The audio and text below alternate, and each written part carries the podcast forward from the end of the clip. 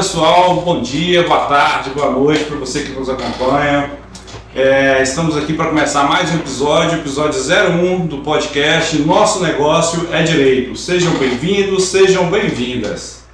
Pessoal, nosso podcast tem o intuito de abordar temas relevantes da área do direito, contabilidade, administração, enfim, diversas áreas ligadas ao negócio, ao mundo do empreendimento, às empresas, empresários. Então nos acompanhe que nós vamos abordar temas específicos, temas nichados, mas também temas amplos sobre esse futuro, esse, esse cenário empresarial.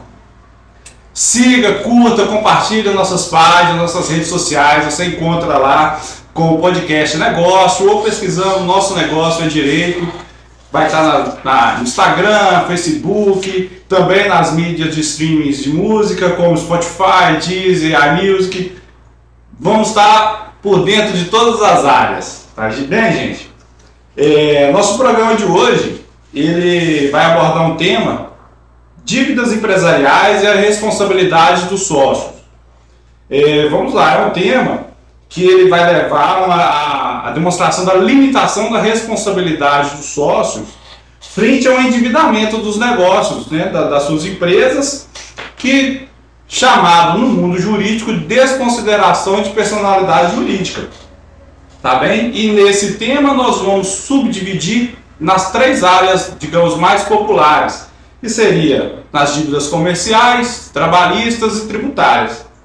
É, aqui hoje temos como debatedores professor Elbert Coelho, nossa bancada fixa, professor, mestre, doutorando, gestor, advogado, com dedicação também na área contábil e tributária.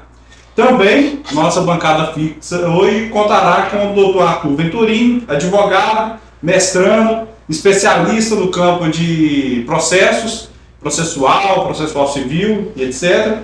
E tem uma ênfase na doutrina do direito tributário, ele segue ali as questões de direito tributário, aliás, direito bancário, que é melhor ainda, tá?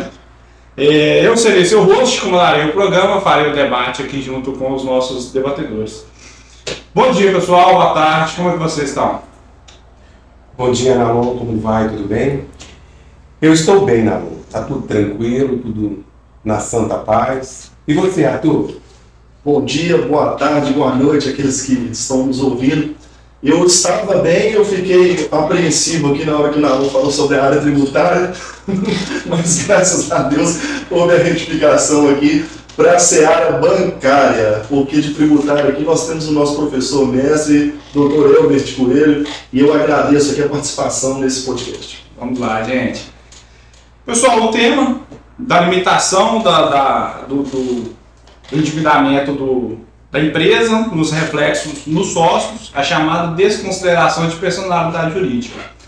Nós teremos aqui umas pontuações referente a situações enfrentadas nesse sentido.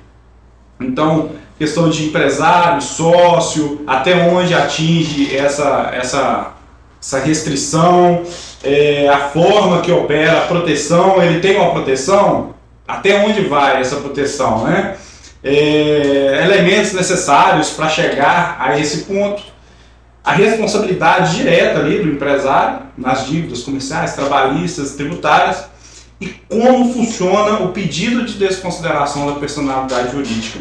Tá? E aí se tem qual é a defesa perante ao Poder Judiciário, já na fase processual. É, queria saber de vocês se o empresário e os sócios das empresas, ela tem uma responsabilidade frente às dívidas de negócio, professor?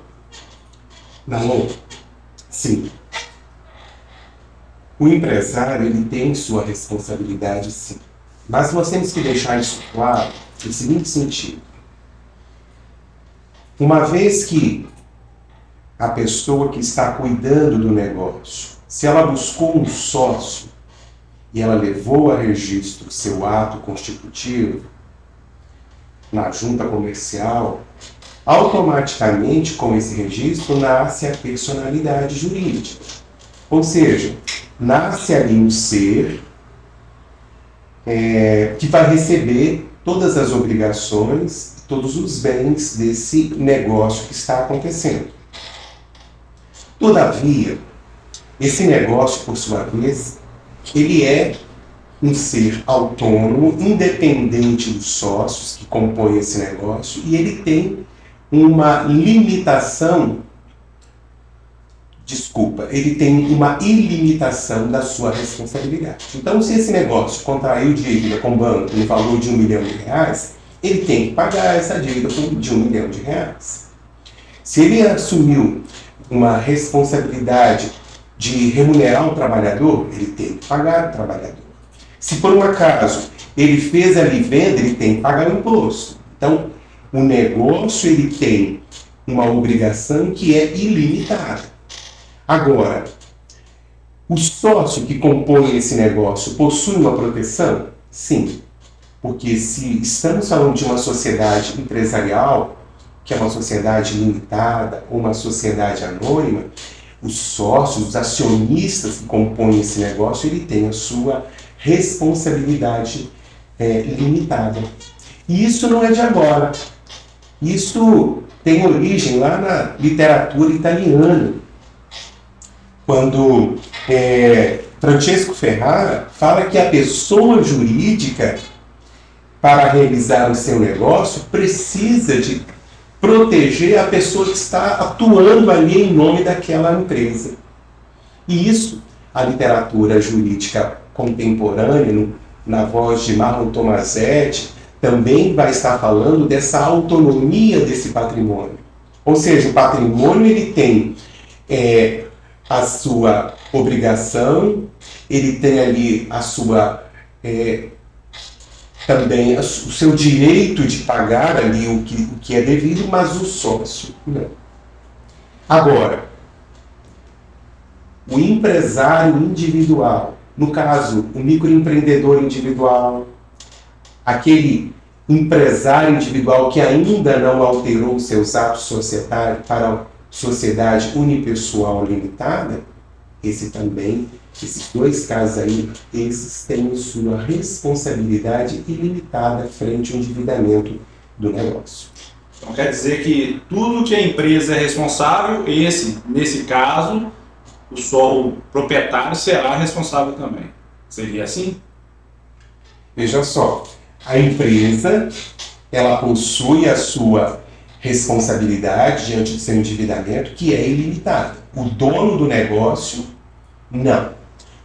Exceto se estamos falando de um empresário individual. E aqui fica nosso alerta para os contadores que é, estão ali fazendo a constituição de empresas, não faça dentro de uma sociedade, de uma de um empresário individual, mas dentro da sociedade unipessoal, porque a limitação do seu cliente será algo extraordinário. É, isso, isso é interessante porque a falta de conhecimento das pessoas ao constituir essa sociedade futuramente pode gerar reflexos como esse. Então a pessoa ela tá ali, ela gerou, ela criou aquela sociedade e depois é, vem uma dívida, vem a cobrança, e aí ela começa a responder com os bens pessoais dela, não é isso, professor?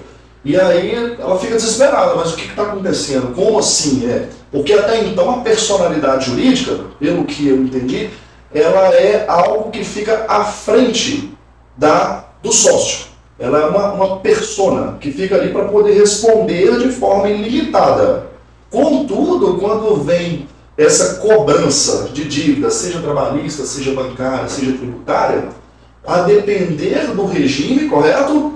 Pode-se é, sair dessa, dessa pessoa jurídica, tirar a responsabilidade dessa pessoa jurídica e atingir o patrimônio do sócio. Mas isso só em alguns casos específicos. Só quando nós estivermos diante do abuso da personalidade jurídica ou da confusão patrimonial. O que, que seria essa confusão, professor? O Código Civil, é, no seu artigo 50, ele veio trazer essa informação para a gente, apesar de que a literatura jurídica já falava sobre o que era a confusão patrimonial. E de forma prática, vamos aqui imaginar o que é a confusão patrimonial. Imagine que temos a empresa, essa empresa ela é formada por João e Maria. É uma sociedade limitada. João e Maria, nesse momento, eles pegam o dinheiro da empresa e, ao invés de pagar os seus fornecedores, eles vão pagar o açougue da sua casa, vão pagar a sapataria, vai comprar o pão para a padaria, vai lá na boutique, faz a compra de roupa. De... E isso, isso não vai para os livros da empresa. E isso aí traz de fato o que a gente chama de confusão patrimonial, porque o bem, o dinheiro que era dessa empresa está sendo revertido para fins particulares desses sócios. E não é assim. O sócio ele tem direito de receber uma remuneração? Sim. Mas essa remuneração deve vir do prolabore, ou da distribuição do lucro, ou até mesmo da remuneração via é, TJLP, que a gente são taxas onde a empresa vai estar pagando por a esse sócio por ela ter por ele ter colocado dinheiro dentro dessa empresa. Então isso é, é a confusão patrimonial. Se por um acaso há essa confusão, então nós temos um elemento que pode o credor, nesse caso, se vir é, não satisfeito com a sua obrigação, ele tem uma possibilidade de fazer esse pedido ao juiz para que essa é, responsabilidade atinja João e Maria. Então podemos dizer que o nascimento dessa pessoa jurídica influencia em todos os reflexos. Então, então lá na estruturação dela já é interessante procurar o profissional para ver em qual é, é, setor ele vai se enquadrar, em qual regime ele vai se enquadrar, entender até onde vai a sua responsabilidade para não ter qualquer risco, correto? Sim. Misericórdia. Essa informação vai preocupar muita gente. Porque é a prática. As pessoas fazem esse tipo de prática por falta de conhecimento também. Mas é só procurar o contador adequado que ele vai estar instruído dentro do direito empresarial, lembrando lá das aulas do segundo período, do primeiro ano de universidade, que ele vai estar optando pela sociedade, sim, pela sociedade anônima, pela sociedade limitada, e aí ele terá sua proteção. Ah, eu não tenho sócio, então opta então pela sociedade unipessoal, que também confere essa proteção a essa pessoa que está agindo. Mas também não me venha fazer o quê? Confusão patrimonial. Ou até mesmo venha usar a empresa como uma ferramenta de dolo. Por exemplo, eu estou aqui dentro da minha empresa, sou uma padaria e começo a vender pão, começo a vender biscoito, e aí eu vejo que esse lucro para mim é pequeno. E aí eu começo a vender um pão recheado com droga. aí eu estou usando a pessoa jurídica com um desvio de uma determinada finalidade. E aí, nesse caso, também é o segundo elemento que autoriza essa desconsideração da personalidade jurídica. Essas situações levantam, então, o véu da proteção e atinge diretamente esse sócio. Ah, é, nós estamos falando aqui sobre a estruturação da empresa e a proteção. Essa proteção, como ela é operada? Vocês conseguem elaborar aqui? Essa estruturação, o contador vai atender ali o seu cliente, esse, esse empresário, e ele vai então, então, nesse momento, fazer o contrato social e ele vai levar esse contrato social a registro na junta comercial. O registro na junta comercial, os 30 dias que precede a abertura dessa empresa, ou até mesmo 30 dias depois que essa atividade começou, dá proteção para esse empresário, para esse sócio. E aí, uma vez registrado, o negócio flui normalmente. Já nasce a proteção dele. Interessante. Respeitando as regras da confusão e do ilícito. Sim. É, pessoal, um, tem um, um questionamento interessante. Seria os elementos necessários para chegar a atingir o bem. Nós falamos aqui sobre confusão patrimonial e tudo. É, mas seriam os elementos necessários para atingir esses bens pessoais da, dos sócios da empresa. Seria só confusão patrimonial? Eu desvio da finalidade, foi o, que, o exemplo que eu dei aqui da padaria, com uma confusão patrimonial. Porque no Brasil adota-se, em regra geral, uma teoria, chamada teoria maior, que é a teoria prevista lá no artigo 50 do Código Civil, onde a pessoa jurídica ela assume integralmente a responsabilidade dos negócios. O sócio fica no segundo momento, fica no segundo plano. So, havendo ali a confusão patrimonial ou desvio da finalidade, então esses elementos autorizam então o levantamento desse véu protetor e atinge diretamente esse sócio desse negócio. Essas, digamos, cobranças de irregularidades, elas atingem vários ramos. Comercial, trabalhista, tributário, tem uma diferença na abordagem entre elas? Sim. Sérgio Campinho é, é, é um autor que eu até trouxe aqui para mostrar para vocês, um professor é, carioca. Ele fala o seguinte, deixa eu me ler aqui, eu dediquei aqui um, um momento da, da obra dele, onde ele fala o seguinte: Não poderá haver em nossa visão a desconsideração da personalidade da empresa por um fato de simples incompetência administrativa do administrador.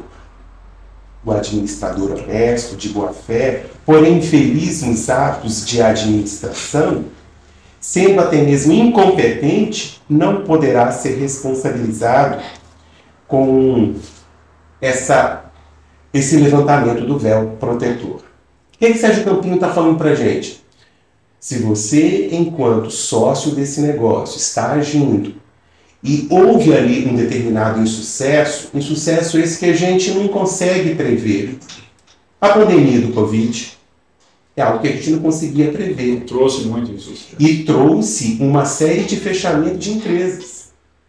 Nesse momento, esse empresário ele não pode sofrer a desconsideração da personalidade jurídica. Então, as dívidas da empresa fica centralizado na empresa. Se você, enquanto sócio do negócio, não teve aqueles dois elementos da confusão patrimonial e nem mesmo o abuso da personalidade jurídica, o seu fornecedor não poderá cobrar do sócio desse negócio. Ele vai enfrentar toda a o processo de execução, e até mesmo o processo de conhecimento. E aí a turma do direito é, vai entender o que nós estamos falando aqui. Arthur depois poderia falar, explicar para a gente o que é esse processo de conhecimento em razão dessa cobrança e até mesmo a força executiva desse processo. Mas não poderá essa responsabilidade ser estendida para a pessoa do sócio, por quê? Não há o que se falar em dívida é, sendo transferida para a pessoa do sócio, uma vez que ele agiu de forma honesta e ainda que ele foi incompetente na gestão desse negócio, não há o que se falar nessa responsabilização pessoal. E só um adendo, isso é muito importante. É importante saber escolher os profissionais, o advogado, o contador, é, de forma técnica. Por quê? Porque como advogado, é, a depender de qual sujeito a pessoa representa, se é autor, se é réu, nós vamos dentro desses requisitos. Como que eu vou caracterizar os requisitos, demonstrar para o juiz, para que o meu direito de receber um crédito seja satisfeito, ou seja, pago por aquilo que me deve. Então, isso é muito importante como que o advogado que vai fazer defesa desse empresário, ele deve agir para poder demonstrar para o juiz que, juiz, olha, não houve a confusão patrimonial, não houve o desvio da finalidade da empresa. Por que, que não houve? Por causa disso, por causa daquilo, por causa dos fatos A, B, C e D. Isso é muito importante. Mas como que isso vai acontecer no dia a dia? Com uma advocacia preventiva, com a contabilidade, dialogando com o escritório de advocacia, para que a empresa ela possa ter sucesso e não perder dinheiro com a futura demanda. Uma organização multidisciplinar. Uma organização ali daquela sociedade de forma dialogada, participativa, para que, para que isso seja evitado. Por que, que muitas demandas elas têm procedência dentro do, do âmbito judiciário? Por que, que as pessoas ganham ali, fala assim, ganham na justiça o direito delas? Porque, às vezes, a maioria das vezes, grande parte das vezes, as pessoas que estão por detrás daquilo, da, daquela empresa, que são as pessoas técnicas, porque o empresário, o que ele tem que fazer? Ele tem que gerir, ele tem que vender, ele tem que tocar o negócio Buscar o lucro a todo momento. Ele tem que buscar o lucro a todo momento. Mas é, a- a- a- o, o pessoal do jurídico, o pessoal do contábil, deve fazer esse tipo de proteção. E às vezes não tem essa proteção. Ou diversas vezes não tem essa proteção. Então, quando você pega ali, é, eu como advogado, vou advogar contra a empresa. A primeira coisa que eu vou ver é, os requisitos foram preenchidos? E aí, no processo, que eu vou falar um pouquinho mais à frente ali depois, você consegue demonstrar para o juiz que esse direito ele vale por conta de omissão desses profissionais. Não estou generalizando, mas pela nossa prática a gente consegue ver dessa forma. É bom inter... desculpa, mas aqui é interessante nós também pontuarmos que essa empresa, uma vez que ela está existindo, uma vez que ela está em funcionamento, não houve ali o desvio da finalidade, não houve a confusão patrimonial.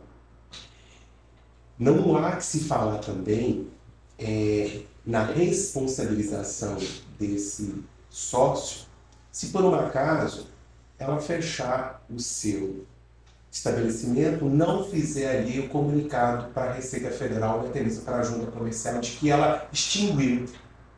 Pode simplesmente fechar a porta.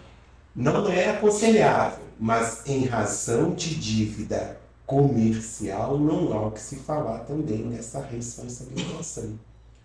O Superior Tribunal de Justiça, em diversas decisões, falou, já, já reconheceu que é impossível essa responsabilização desse sócio de, em caso de endividamento é, comercial, se a empresa, por um acaso, fechou seu estabelecimento sem comunicar aos órgãos competentes. Situação que diferencia lá no âmbito tributário. Algo que a gente pode conversar um pouco Já à frente. já na, na seara tributária. Como é que funciona lá? Se a empresa O Estado vai querer, vai querer receber. Se a empresa está em funcionamento e ela deixa de pagar imposto, não é também elemento para poder cobrar desse sócio.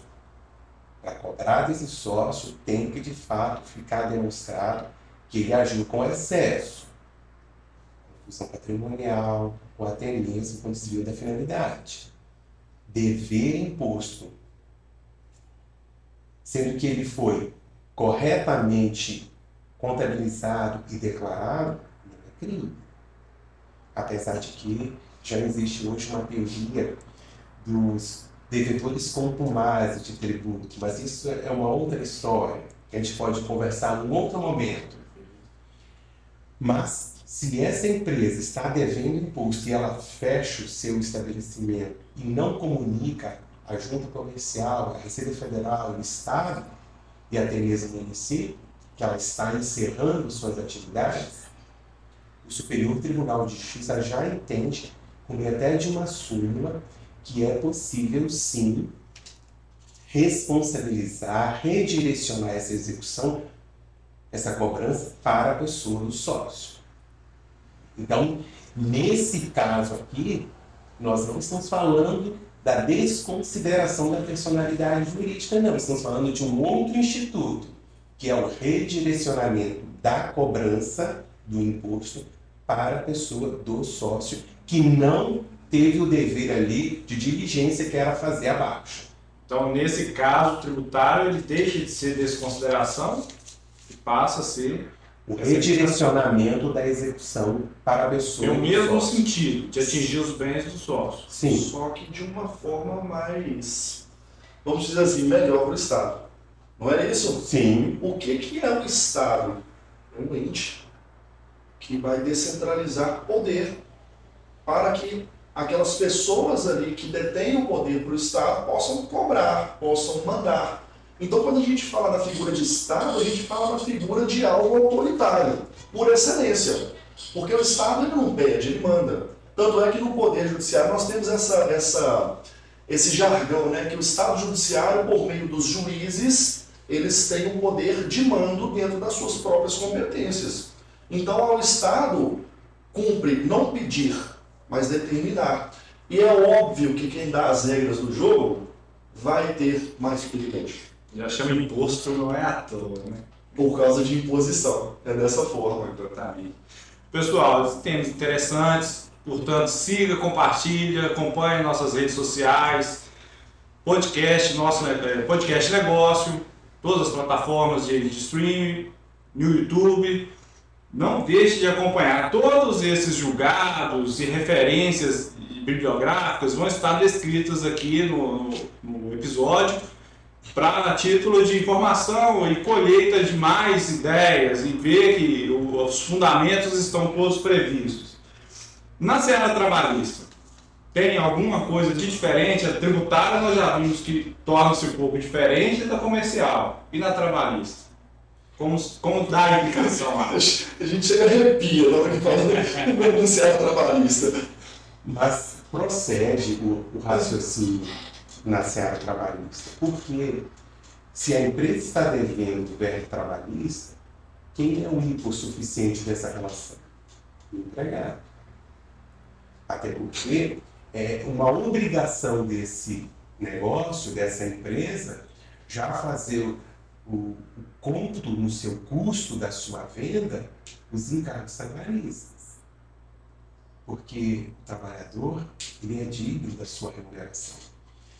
E se por um acaso a empresa não efetuar o pagamento dessas verbas trabalhistas no tempo certo, e se posteriormente esse empregado ele vai à Justiça do Trabalho reclamar esse direito que não foi atendido, haverá ali uma decisão judicial, decisão essa que vai é, impor ali a empresa o pagamento dessa verba. Contudo, se a empresa não tem dinheiro, não tem caixa, nesse momento é possível a cobrança forçada para a pessoa do sócio desse negócio, porque a Justiça do Trabalho ela tem um entendimento um tanto quanto diferente. Eu trouxe aqui uma decisão judicial do TRT aqui de Minas Gerais. Deixa eu ler aqui para vocês. Na seara trabalhista, a desconsideração da personalidade jurídica pode ocorrer em razão do mero estado de insolvência ou quando a personalidade for obstáculo para a satisfação dos créditos, conforme o caput do parágrafo 5 do artigo 28 da Lei 8.780. Que lei é essa? 1980. Não, a lei é de 1990, mas a lei 8.780 é de quando? De 90, mas ela refere-se exclusivamente ao Código de Defesa do Consumidor. Perfeitamente. Então, nesse momento, aplica-se subsidiariamente no processo trabalhista a legislação consumerista. E aí ela continua nessa decisão.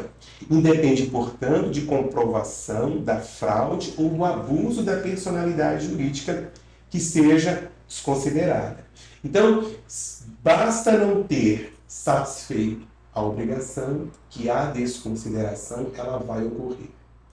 Só que não pode ocorrer de pronto pelo magistrado, ou seja, o magistrado não tem autonomia para fazer isso de forma imediata. Ele só pode fazer isso quando o empregado não tiver advogado. Mas se o empregado constituir um advogado e o crédito não foi satisfeito, então ele pode fazer o pedido da desconsideração da personalidade jurídica, porque simplesmente a obrigação não foi cumprida. Perfeito. Então, é, a Justiça do Trabalho entende-se que é a justiça social, verba trabalhista, natureza é alimentar ou seja, torna-se necessária a qualquer custo o pagamento daquela verba trabalhista. Perfeito. Então a Justiça do Trabalho acaba ignorando o que o Código Civil criou-se ao longo dos anos, a teoria, uma, um pouco mais burocrática, ela desburocratiza isso, equiparando ao consumidor, que é hipossuficiente na relação, e não honrou com compromisso ali é, sentencial, já é motivo para atingir o bem do sócio. Isso, isso mesmo. O DRT da primeira região, lá no Rio de Janeiro, deu uma decisão da ministra, da desembargadora Raquel Oliveira Maciel, no seguinte sentido, ó, constatada a inadimplência dos créditos trabalhistas ou não localizado bens a devedora, passível de construção, a execução deve ser imediatamente direcionada aos seus dirigentes, que detenha patrimônio suficiente para satisfazer a execução, sem a necessidade de comprovação de fraude ou confusão patrimonial. Basta inadimplência. Basta inadimplência. Perfeito. Então, o interessante, eu, eu concordo que a justiça deve ser feita ao empregado, se existe uma verba, ele deve ser recompensado, indenizado por aquilo, ao mesmo tempo percebe que falta um, um procedimento especial na Justiça do Trabalho. Talvez o Código de Processo de Trabalho já está na hora. Ficar utilizando o processo civil a vida inteira não dá. Até porque causa um pouco de confusão entre que a reforma trabalhista trouxe e que o Código de Processo utiliza. Na, na reforma trabalhista trouxe que aplica-se os procedimentos à desconsideração do processo civil só. Então, utiliza o processo civil. No processo civil, fala que deve atender os casos do Código Civil, do artigo 50. E aí? E aí a confusão, a confusão ela está instaurada aí. É, eu, eu gosto de trazer na Justiça do Trabalho aquela máxima aristotélica que o pessoal sempre utiliza né, nos campos acadêmicos. Tratar os iguais de maneira igual e os desiguais de maneira desigual na medida das suas desigualdades. Meu Deus do céu, o que, que é isso? A justiça do trabalho, ela por ser uma justiça especializada, ela tem esse tratamento, vamos dizer assim, mais amoroso com o trabalhador. É, tanto é que você disse aí sobre a questão das verbas alimentares. É algo particular, algo do Arthur. Eu acho um absurdo fazer da forma que é feito. Por quê? O processo, ele é como assim, ó, imagine-se aqui, Nalon, nós estamos num campo de futebol, ok? Eu pego para você e falo assim, Nalon, tome aqui, ó, a bola está aqui, as traves estão ali, simplesmente joga no meio do campo. Se não houver regras para que aquele jogo aconteça, o jogo é injusto. Então você não vai saber é, galgar, andar. Porque qual que é a essência de processo? Processo vem de proceder, que é andar para frente. Mas o processo ele tem que ser justo. O processo demorado não é processo justo. O processo rápido não é processo justo.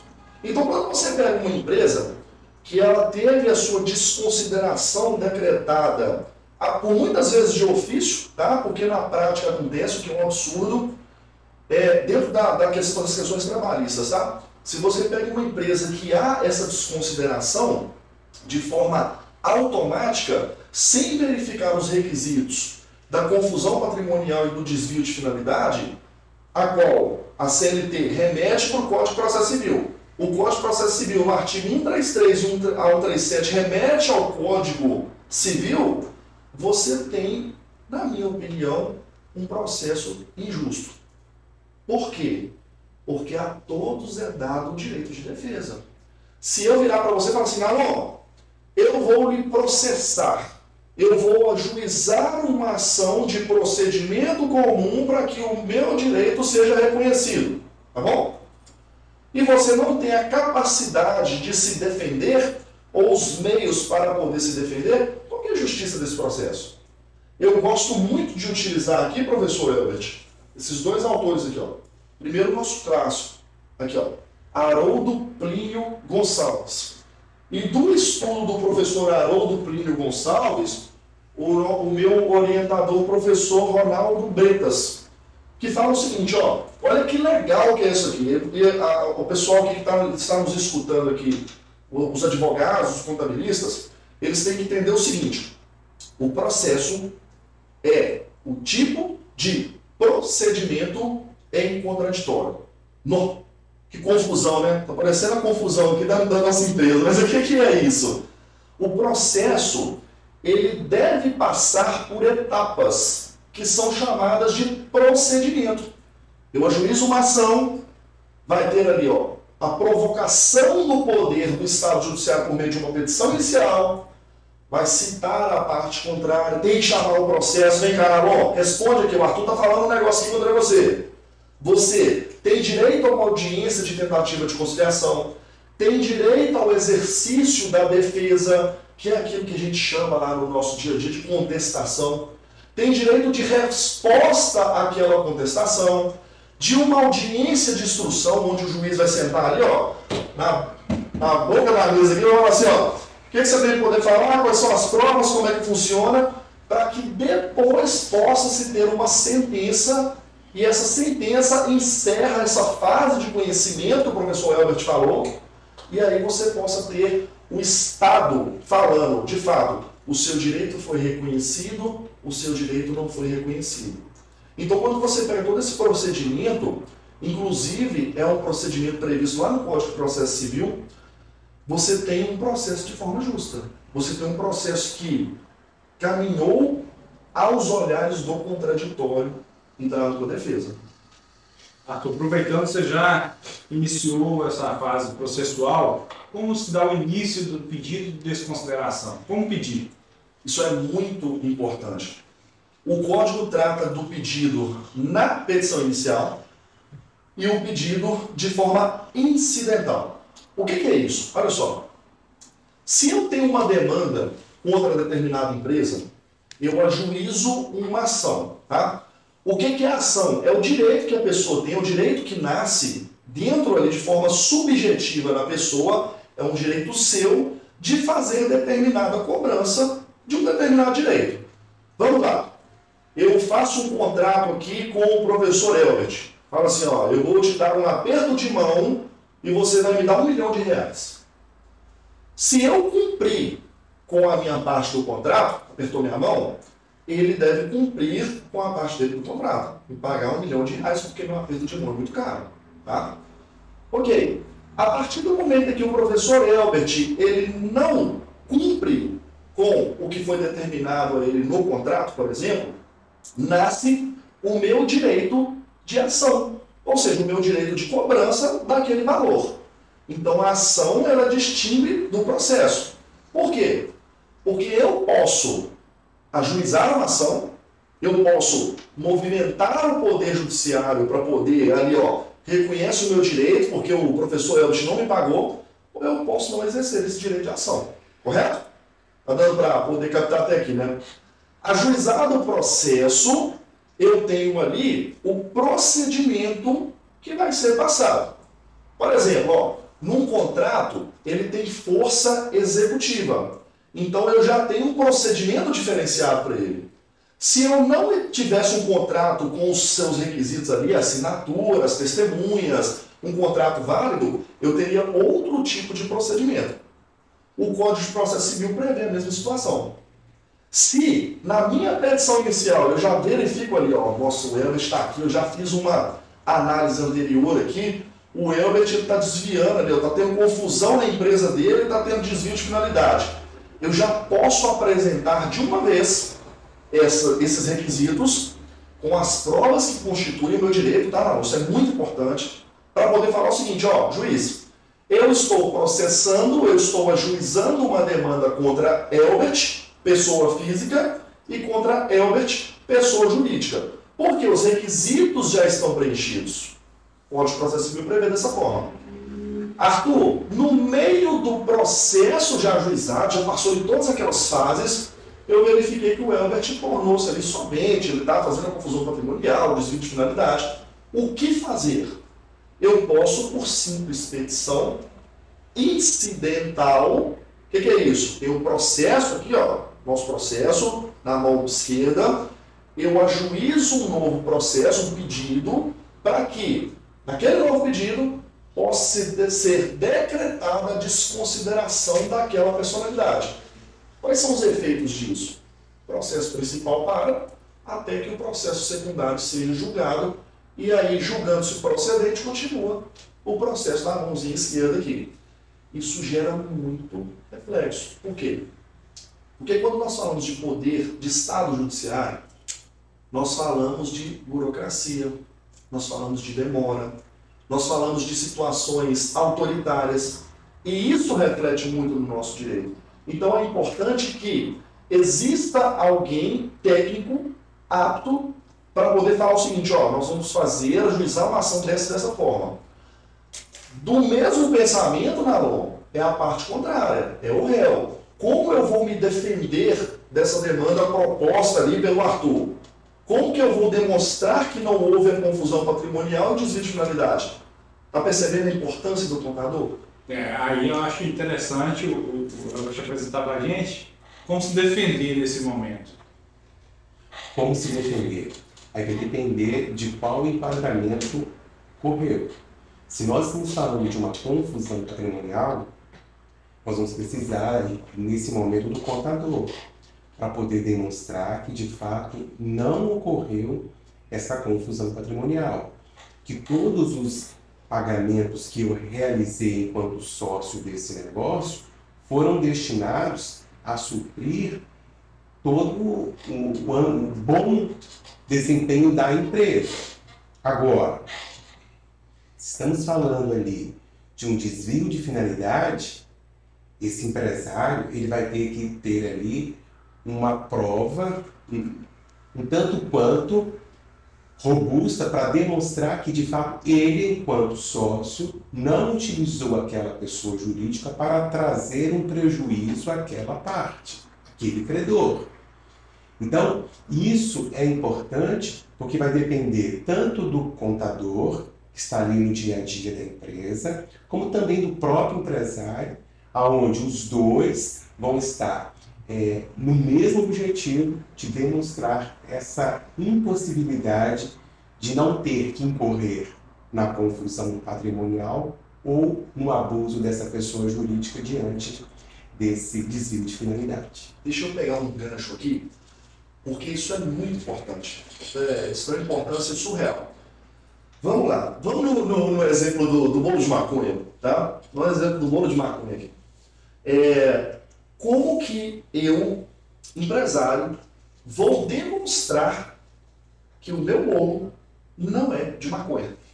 Como que eu vou demonstrar que não há um desvio dessa finalidade? Um pedaço, juiz? Não tem jeito. E por isso que o processo ele deve ser respeitado nas suas etapas. Por quê? Porque a partir do momento em que eu alego assim, ó, lá na empresa do Elbert, o Elbert está fabricando um bolo de maconha. Eu tenho que constituir os fatos que demonstram o direito que eu estou pedindo. Em contrapartida, o professor Elbert ele deve trazer fatos extintivos, impeditivos e modificativos daquilo que eu falei. Olha a essência da defesa. E aí, vamos supor, eu falei A, o Elbert falou que não é A, que é B. Qual a importância do processo ser ajuizado de forma incidental? Porque ali vai ocorrer uma audiência. E na frente do juiz, o juiz vai fazer essa pesquisa. Por quê? Porque ele vai colher as provas para que ele possa ter segurança para poder julgar determinada demanda. E aí lá vão se apresentar. Ó, tem a testemunha X, que era o padeiro. Padeiro, você fazia bolo de maconha? Não, eu não fazia bolo de maconha. E aí vai dar uma testemunha, ah, um, um, comprador. Você já comprou bolo de maconha lá? Eu já comprei, eu já comprei, inclusive eu compro, eu sou um comprador, ali, mais daquela, né, um comprador, um comprador é, recorrente daquela, daquele bolo de maconha, porque é muito gostoso. E dessa forma o processo ele se desenvolve. Mas como que isso deve desenvolver? Voltado o processo no procedimento em contraditório que é uma teoria trazida aqui, que o professor Haroldo Plínio Gonçalves traz de um jurista italiano chamado Hélio Fazzalari. Processo justo ele tem que ser feito aos olhares do contraditório. E aí entra a nossa crítica, a minha crítica, em relação à justiça trabalhista, que por muitas vezes atropela esses procedimentos para que possa fazer, ó, é verba alimentar, aqui já, já, já, já não, não teve condições de pagar, já pega aqui do empresário já vai tomando dinheiro do, do, do empresário. Isso tem que ser, assim, bem trabalhado pelos profissionais para que não haja injustiça no processo. É por isso que eu acho interessante que já chegou a hora de isso ficar pacificado, ficar mais, mais prudente, para ele não gerar mais dúvidas. Pessoal, podemos chegar às considerações finais? Tem mais algum ponto que queiram ressaltar? A gente pode recapitular aqui, porque nós somos muita coisa. Muita coisa, demais. Muita informação, muita informação. O que a gente pode falar? Uma vez que a empresa ela existe, ela foi criada e registrada nos órgãos competentes. Nasceu a empresa. Nasceu a empresa e junto com a empresa nasceu a personalidade jurídica. Essa personalidade jurídica faz com que essa empresa adquire poder de contrair dívidas e também o poder de ter patrimônio. Essa empresa ela vai estar então ativa, movimentando, e não há o que se falar em levar qualquer tipo de responsabilidade para a pessoa desse sócio. Esse sócio só poderá de fato ser acionado se houver aqueles elementos que estão previstos no artigo 50, que é o abuso da personalidade, até mesmo a confusão patrimonial. É óbvio que tem algumas outras exceções, mas isso aí já é algo mais técnico, que é lá no campo do direito do, do direito do consumidor, no caso de dano ambiental, é uma outra discussão, que usa-se uma outra teoria, mas em regra geral tem que haver esse abuso da personalidade ou a confusão patrimonial. Nesse caso, as dívidas comerciais ficam restritas à empresa. Era dever, nesse caso, do fornecedor investigar a empresa se ele, se ele não quer sofrer nenhum tipo de calote. Agora, diferentemente na justiça do, trabalho, que independentemente se você, enquanto empresa, pagou seu, sua dívida ou se você não teve é, Melhor dizendo, se você não pagou a sua dívida e não tem dinheiro para poder pagar, então nesse caso é levado à pessoa desse sócio essa responsabilização.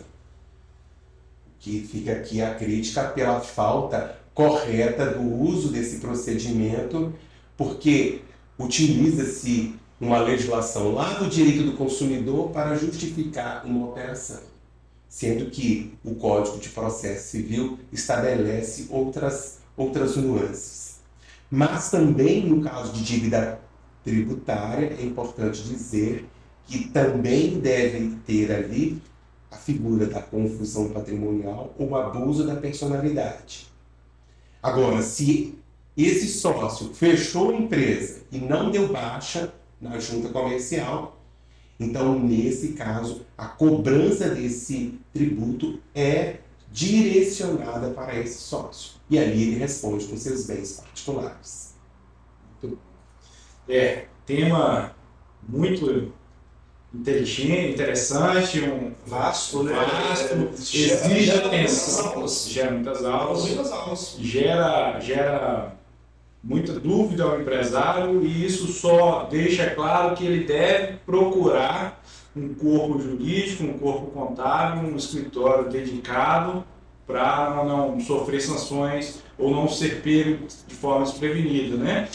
É, então, pessoal, Esse que assunto será objeto do nosso curso. ah, é, justamente. no curso. um curso é, online, ao vivo, onde nós iremos tratar especificamente, de forma técnica, o que é essa responsabilidade, o que é essa autonomia patrimonial, como de fato nós iremos é, aplicar essa desconsideração da personalidade jurídica no âmbito de dívidas comerciais, de dívidas trabalhistas, de dívidas tributárias. Quais são os pormenores? E aí os advogados, os estudantes de direito, os contadores que quiserem de fato, não só contadores, como administradores, economistas, o próprio empresariado quiser informação, é só participar desse curso. Então, nas nossas redes sociais, aqui embaixo desse episódio, vai ter a descrição de como chegar a esse curso. Tá bem, pessoal? É... Como nós combinamos, todo episódio nós vamos pedir dicas culturais, tá?